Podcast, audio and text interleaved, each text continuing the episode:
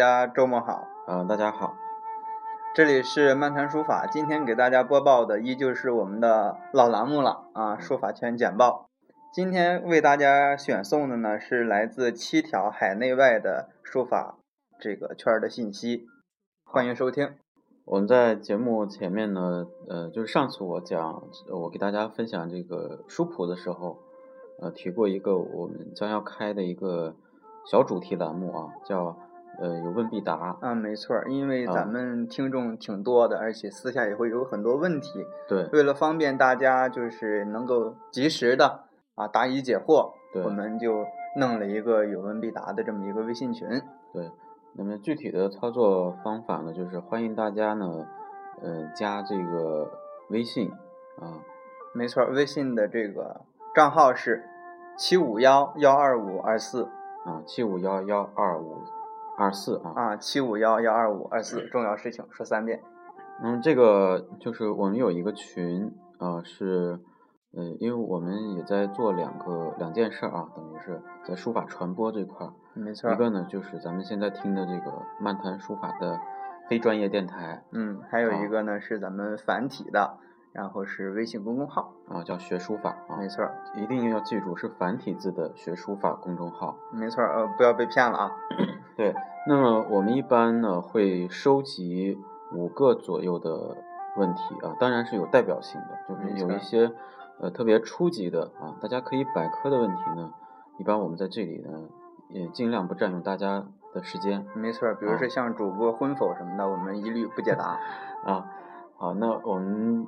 呃，这个有问必答呢，其实呃，应该是一个比较好的一个互动，嗯，就是我相信大家在就是听我们这个栏目的呃听众朋友，大部分应该都是没有书法基础的，嗯啊，应该都是零基础，应该都是零基础啊，可能偶然间有有这个碰见了啊，听一下，可能觉得还凑合，所以呢，萌生了对书法呃了解想了解书法这么一个想法。嗯，那为了让大家就是在呃了解或者深入的学习当中，呃有一个很好的这个氛围，我们也希望创造这样的氛围。没错，肯定会能够及时的沟通和交流。对，肯定会遇到一些很现实的，嗯，很很很很很朴素的问题。没错，这啊，我说的很有普遍性。朴素是什么意思呢？就是，呃，可能大家不好意思问啊，但是其实很重要的一些问题。没错。你比如说我我用什么墨汁啊，是吧？这些用什么毛笔啊？毛笔啊，这些其实呃很多书里也在讲啊，百科可能也有，但是它缺乏一些实验或者实践的一些东西。没错，尤其是大家一翻书，可能翻两页书睡俩钟头。对对对，就这种情况也是很常见的。所以我们作为这两个呃活体啊，作为两个呃肉身，在给大家在讲这些时候，可能会呃。会有一些启示，没错。那我们继续今天的主要内容。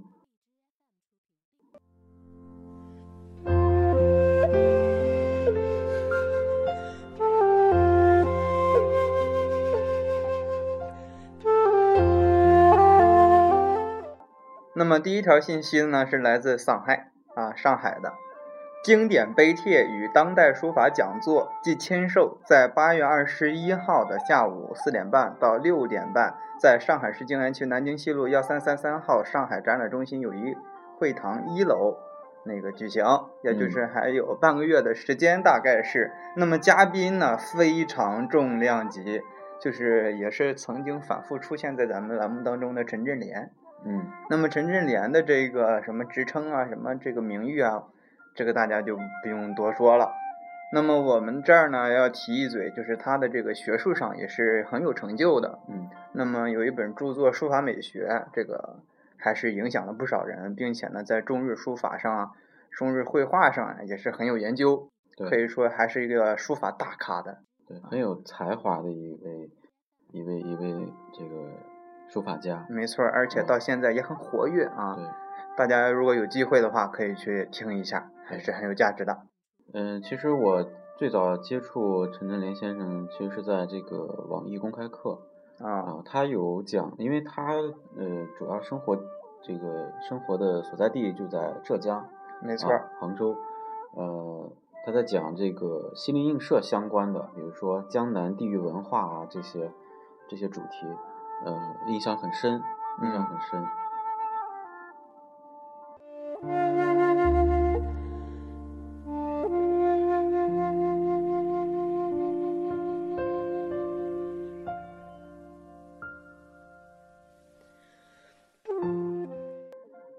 好，那么第二条消息呢是来自上海的海派美术馆。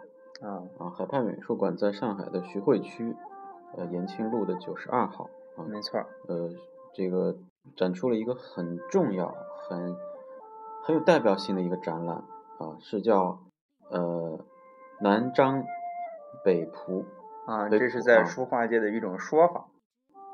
这个南张北蒲是谁呢？这个大家百科一下就知道，是指的是张大千和呃普心瑜。没错，普心瑜，普心奢，啊，也叫普心奢。这个两岸的这个发音不一样啊。没错。呃，他的这个本名呢叫爱新觉罗·普如啊。一说普如，其实大家就应该就比较了解，很熟悉了。嗯。那么他们两个人在当时啊，也就是他是我们近代史上两位绘画大师。没错。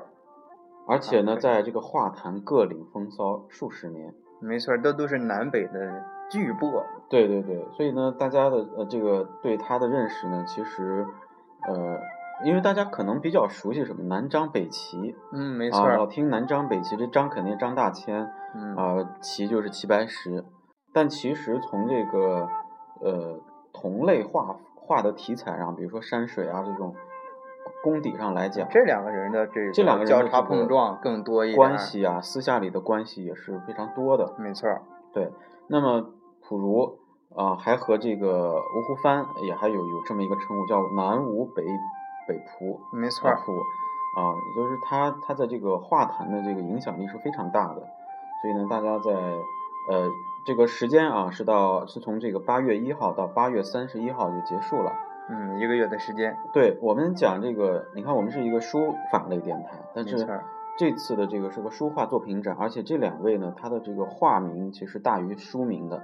嗯。但是他们在书法史上还是能抹下一笔的，就是这个书画还是能留下这个书画同源，在他们身上其实体现的更加的真切。没错。啊，所以叫书画作品展，就是大家在上海的期间一定要去看一看。嗯。啊，一定要去看。八月三十一号就结束，海派美术馆。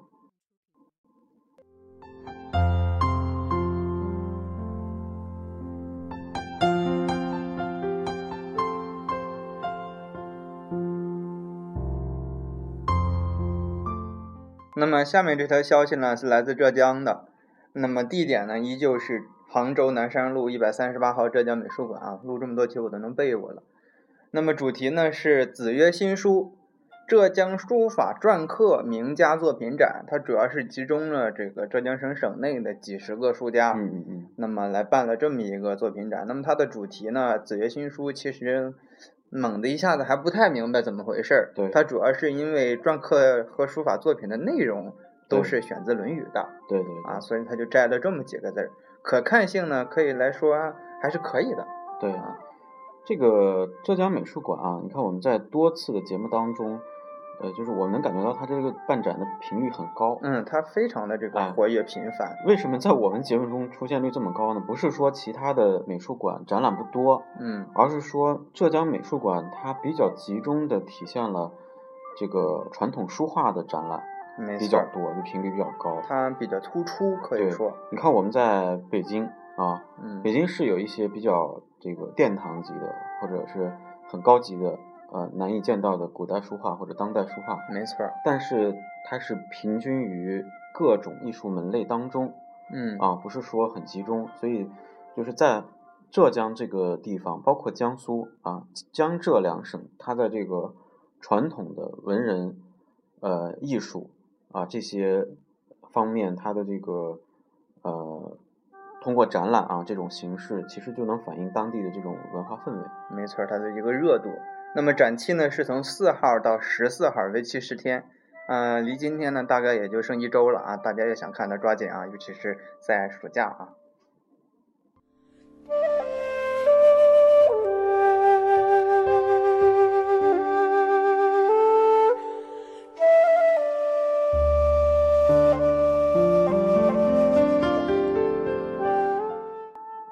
下一条就第四条消息呢，是来自陕西西安啊，陕西西安的呃有一个有一位女士啊啊叫张张红春女士的一个主题叫“雪树集”的诗词书画个展，这个名字挺雅哈，哎，名字非常雅致。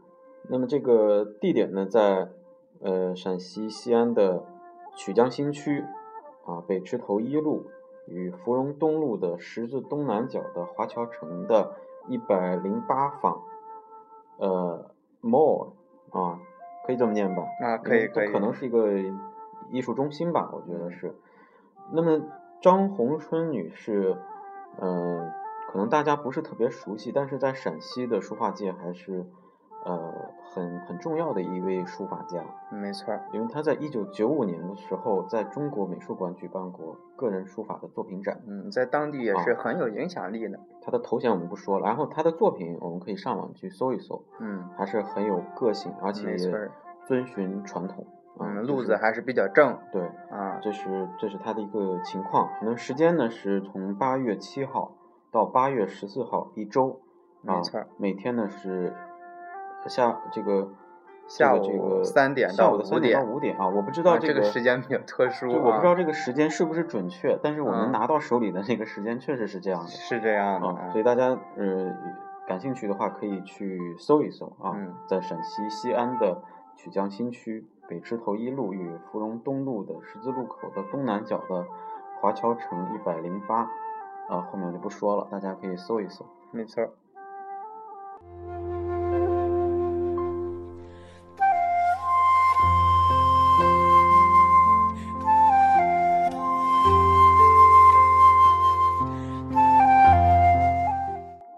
其实咱们书法界有很多活动啊，还有什么很多事项，那么也有很多幺蛾子啊。那么八月二号呢，那个北京市呢就确定了一个中国书画日。当然，这不是什么幺蛾子。这个呢是就是我们有时候看啊，这个因为因为我们身处在一个这样的一个呃信息的各种的呃分布的时候。所以呢，我们会看到各种各样的活动形式。那么在八月二号呢，举办了一个中国书画日这么一个活动啊。但其实作为民间，作为一个普罗大众的我们，其实并不是特别知道的。那么像在北京这个地方呢，它像这种都属于一个呃有点外交形式的这种活动啊，是来自这个呃六十七位来自海外的华裔青少年。在八月二号，呃，在北京啊，第一次呢用毛笔尝试用毛笔写下自己的名字。那么他们在体验这个书法艺术魅力的时候呢，呃，也也是发表了自己的一种看法。没错，就是毛笔字儿好难啊。对，所以为什么我们觉得比较有意思呢？就是因为这个活动呢是一个很官方的活动，但是呢，它的这个落地呢其实很朴实，没错，朴实到我们。呃，有时候想发笑的这种感觉。嗯，没错。嗯，呃，想起那年这个米歇尔啊来这个中国访问的时候，彭丽媛女士啊这个秀了一把书法啊，底下人都说不公平，下面人都留言，我们又没让你领着唱歌去，是不是？对。所以说，这种中外的这个书法交流啊，也有很朴实的一面。对对对。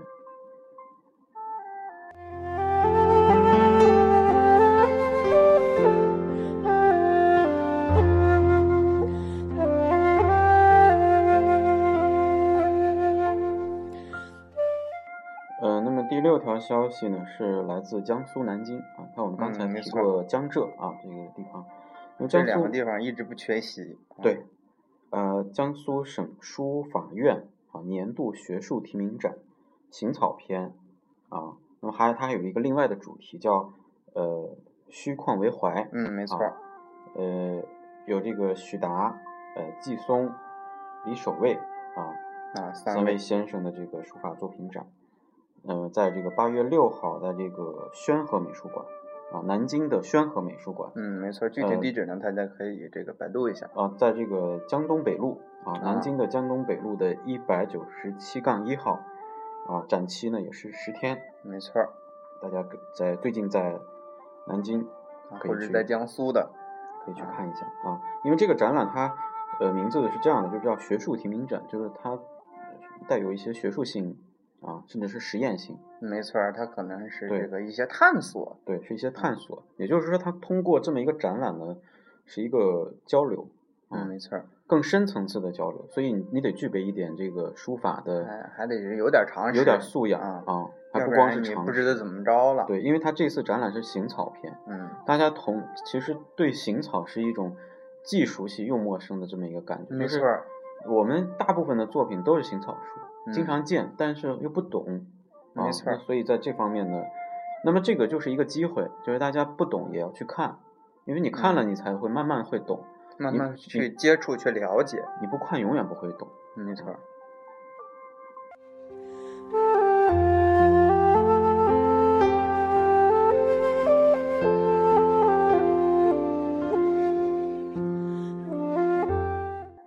们的视线呢接着往下看，那么就到了澳门啊这个地方，丹青问道韩天恒学艺七十年特展在澳门的艺术博物馆这个举办了。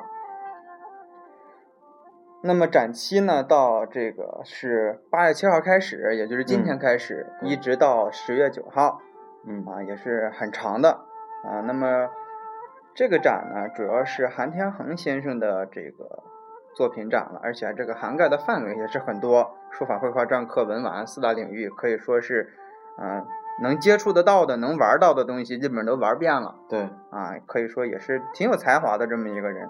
而且呢，这位先生是一九四零年生人，啊，今天也是，今年呢也是这个多少岁了？七十六了。刚才宣主呢给我们以一个相对官方的形式，把这个韩天恒先生的情况简单说了一下啊。其实韩天恒先生在呃，至少在篆刻界，他可以说是就是呃篆刻界的一些，不是头把交椅，也是。排名很很很靠前的，很多人的这个书画章都是他来篆刻大家啊！我前两天呃前段时间在呃一次访谈当中啊，就是听张公者先生评价，就是我们当代的篆刻家能在历史上能抹一笔、能写一笔的，肯定是这个有这个韩天恒先生。没错，肯定是有他。呃，韩天恒先生是个性情中人啊，通过他的这些。呃，他的这个多项作品，你看设计，他都可以作为作品啊，书法、绘画、篆刻以及文玩啊，这个文玩其实就更多了。嗯啊，文玩这个涉及的其实更大的领域，它呃包含的东西其实很多。内容特别多啊，不是说一句话两句话就能说清大家熟悉的什么串儿啊、核桃啊，是吧？这些，当然这是很很很初级的，当然很还有很高级的一些东西。没错。就说一个一个人的艺术修养。他在某一领域突出之余，他也是需要通过别的爱好作为辅助他的一个养分。没错。那么在这个过程中呢，互相的影响，互相的呃这种精神上的支持，嗯，都会有很大的一个成绩啊。成就我们呃不敢说，但是成绩肯定是呃非常丰富的。嗯，这个韩天恒先生的这个艺术水准还是很值得肯定和尊重的。对，那么他的这个书法呢，是跟随的是马公余和谢志柳这两位二十世纪的巨擘。对，可以说呢，水平也是不俗啊，很值得期待啊。如果说是有机会去港澳的啊，可以去顺便的去参观一下。好。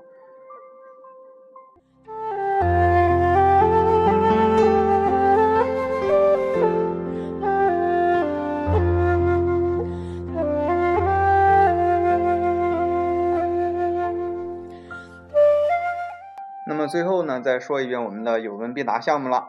那么欢迎大家呢去官方微信群参与互动，七五幺幺二五二四。那么我们会不定期的抽选五到十个问题，那么会集结成一个节目为大家答疑解惑。啊，大家在这个加微信的时候，呃，最好写上漫谈书法。没错儿，啊，漫谈书法，因为这个微信加的人很多，有时候不明来路。呃，可能助理老师也也不是特别好操作。嗯。啊，我们再说一下这个有问必答。有问必答呢，也是为大家呃提供一个和电台沟通的一一种方式啊。没错。每次我们及时和一一对应。每次我们收到会收这个，一旦到五个左右的问题，我们基本上就会做一期节目。没错，也不会说几周一次啊，这种还是有一有一定的及时性。对对对，所以大家呢，欢迎大家参与啊。